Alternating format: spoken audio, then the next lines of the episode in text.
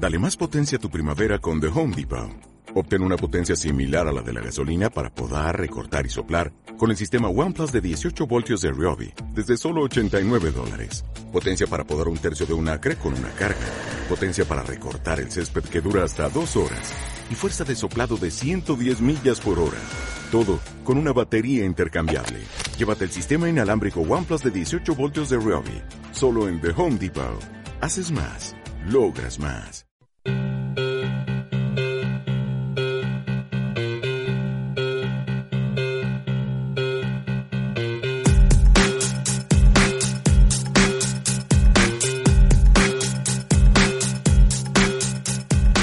La entrevista.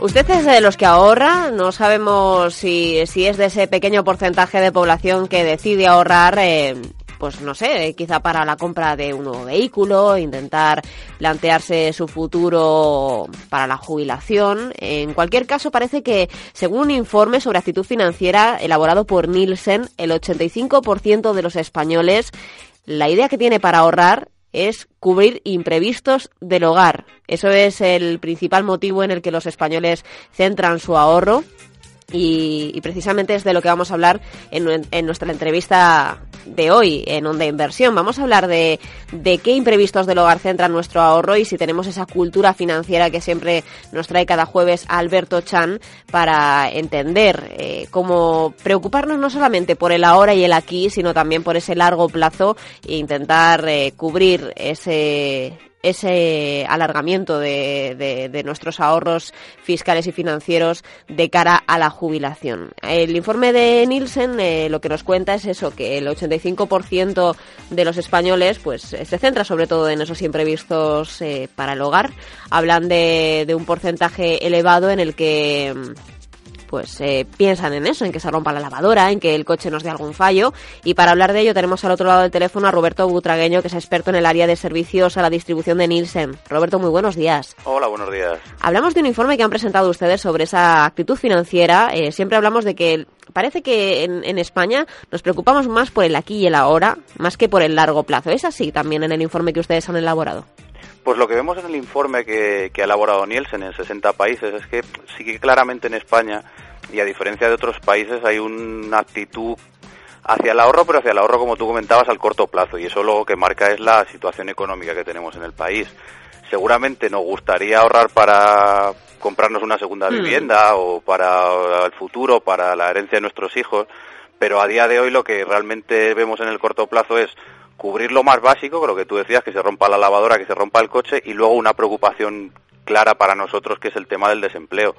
Como vemos el segundo, el segundo, la segunda mayor preocupación es ahorrar por si nos quedamos en el paro, lógicamente con la tasa de paro y las perspectivas no tan positivas como en otros como en otros aspectos, porque estamos viendo que sí que hay buenas perspectivas económicas para otros indicadores, pero el desempleo no parece ser uno de ellos. Eso es algo que nos preocupa a todos y, y por eso ahorramos en previsión a, en previsión a ese posible problema. En el caso de cubrir a lo mejor necesidades más eh, a medio plazo, quizá, porque bueno, nuestros hijos puede ser que tengan que ir a, la universidad, eh, puede ser que tengan que tener un tratamiento dental de esos caros que, que nos suponen un desembolso económico fuerte. ¿Ese también es un motivo de ahorro para los españoles? es también un motivo de ahorro. Por ejemplo, el tema de, del futuro de los hijos aparecería en tercer lugar, la salud en cuarto siempre va a estar ahí, pero por ejemplo, fíjate, si nos comparamos con otros países de los que hemos hecho el estudio, pues por ejemplo a nivel mundial la salud es, la, es el principal motivo de ahorro a nivel mundial. el futuro de los hijos también es uno de los claves. Claro, si nos vamos a países, por ejemplo, eh, en Asia, países emergentes, pues esos, eh, la situación económica, los índices de confianza, la buena situación y las buenas perspectivas que tienen hacen que pienses en cosas más a largo plazo más que en el cortoplacismo que tenemos nosotros de salir, salir del paso y de la necesidad más perentoria que tenemos ahora mismo. Mm, hablamos muchas veces de países eh, quizá nórdicos, incluso pensamos también en Alemania, donde hay una cultura financiera muy establecida y donde la gente eh, desde el principio conciencia a sus hijos de la importancia de generarse esos ahorros para el futuro, eh, quizá para las pensiones o quizá para, para lo que pueda surgir. Ese concepto no lo tenemos en España y, cree que es una cosa que podría ir evolucionando después de, la crisis. Cree que, que, quizá ese concepto de intentar eh, tener un saco de dinerito para lo que pueda surgir y también para, para el porvenir, dado que no vamos a tener esas pensiones, lo más seguro, yo por lo menos, cree que se va a intentar establecer o concienciar a la población de, de la necesidad de. Pues yo creo que es algo que claramente sí que sí que cada vez se está desarrollando más en, la conciencia de, todos, pero eh, lo que vemos también en la actitud de los consumidores cuando los analizamos desde todos los puntos de vista es que sí que es algo aspiracional y sí que ellos nos declaran, oye, pues sí que yo voy a querer ahorrar, sí que voy a intentar guardar un poco más, voy a intentar destinar algo pues para el futuro. Lo que pasa que luego eh, eh, te digo que es aspiracional porque la realidad de, de, cómo compramos, de cómo gastamos, de cómo ahorramos a veces no está no está totalmente de acuerdo de acorde con, con, ese, con esa aspiración que tenemos a ahorrar. Y es verdad que en otros países la cultura claramente es diferente. Hay un factor o un dato que sale del estudio que es muy curioso, y es que cuando le preguntamos cómo ahorran, en otros países europeos, incluso en otros países, en otros continentes, el porcentaje de ahorro de manera establecida, o sea, a través de planes de pensiones, tanto planes de pensiones eh, personales de cada uno, como incluso planes de pensiones estructurados por las compañías en las que trabajamos, es mucho más alto en otros países que en España. En España el porcentaje de ahorro, el principal porcentaje de ahorro para futuro lo hacemos a través de, bueno, pues de guardar el dinero en el banco o de, o de pequeños eh, planes, pero no planes de pensiones estructurados. Y yo creo que eso también es significativo de que sí que lo vamos a intentar hacer, pero a día de hoy no lo estamos haciendo del todo, o por lo menos no de una manera tan estructurada como en otros países. Y en cuanto a cantidades, eh, ¿cuánto ahorran los españoles, Roberto? Pues a día de hoy la verdad es que podríamos decirlo de una manera genérica que ahorra poco. Eh, fíjate que en nuestro estudio lo que vemos es que más de la mitad de los españoles nos dicen que dedican menos del 20% de los ingresos a, guardar pero es que incluso hay un 16% que es menos del 5%. Hay una parte importante de los españoles que es que dicen, mira, le preguntamos, oye, ¿y ¿en qué dedicas el dinero una vez que cubren las necesidades básicas? Y hay un porcentaje alto que nos dice que es que no le queda dinero después de cubrir las necesidades mm. básicas. Pero por otro lado, fíjate, también hay un dato muy llamativo y es que hay otro 19% de los españoles que nos dice que prácticamente la mitad de los ingresos que tiene los destina al ahorro y a la inversión a futuro.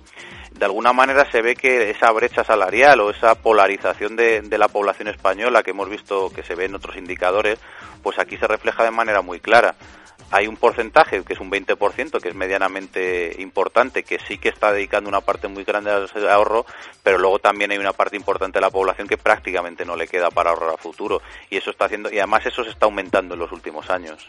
Yo no quiero entrar en polémica, Roberto, pero no sé, eh, entre tú y yo, ese gasto que dicen para cubrir necesidades, ahí también entra el pinchito y la cañita del fin de semana, porque los españoles eso lo consideran como parte de su cultura, ¿no? Eh, la parte de socialización y de tomarse algo un poco para, para liberar un poco la mente, salir de, de, la rutina del trabajo, eh, liberar tensiones, eh, eso también está ahí. Entonces, a lo mejor también reducimos ese porcentaje que implicaba el ahorro porque tampoco estamos dispuestos a renunciar a eso, ¿no?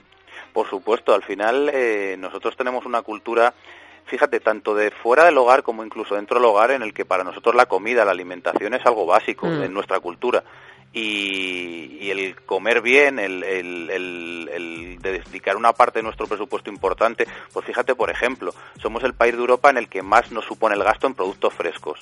Nosotros nos gusta comer carne, nos gusta comer pescado, la fruta y la verdura es importantísima para nosotros y eso supone una parte importante de la cesta de la compra que no gastan otros países. Y bueno, pues ahí se va una parte del presupuesto y otra parte, lógicamente, como tú dices, pues ese ocio fuera de casa que aunque en los últimos años está se está viendo reducido por la crisis, pero sigue siendo básico para nosotros y sigue siendo importantísimo. Yo hay un dato que nosotros a veces manejamos. Eh, es verdad que los puntos de venta de hostelería en España, pues los bares, las cafeterías, los restaurantes, se han reducido de manera muy importante en los últimos años, pero seguimos teniendo más de 200.000 bares, restaurantes, cafeterías en España, siendo el número más alto de todos los países europeos. Sí, están sufriendo, pero sigue siendo una parte básica de nuestra cultura y de nuestro y de nuestro modelo de, sociedad.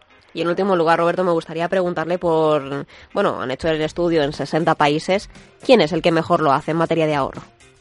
Pues yo creo que aquí dentro de Europa se ve claramente reflejado ese tópico de la Europa de las dos velocidades.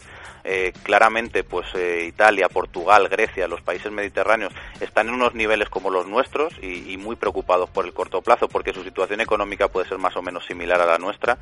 Y hay una diferencia muy clara con Alemania, con Reino Unido, incluso con los países nórdicos. Y a nivel mundial claramente habría que destacar los países emergentes, sobre todo los países asiáticos, eh, pues un Singapur, un Malasia, un Tailandia o países más grandes como puede ser China, pues claramente con una situación, unas perspectivas, unos niveles de confianza mucho más altos, unos niveles de desempleo mucho más bajos, pues tienen, fíjate, veíamos que más de la mitad de, los consumidores asiáticos nos dicen que están ahorrando más este año que lo que ahorraban el año pasado, algo que es totalmente eh, diferente a lo que está pasando en el entorno europeo y sobre todo en los países mediterráneos.